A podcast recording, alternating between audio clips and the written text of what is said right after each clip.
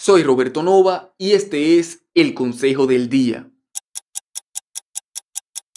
Dime la verdad, ¿amas a la gente o detestas a la gente?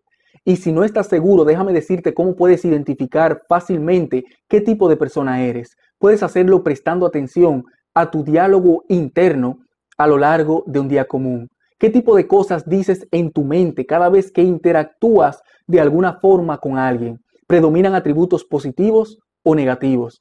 En general, cuando estás en un lugar público, ¿sientes que la gente te agrega valor o te estorba?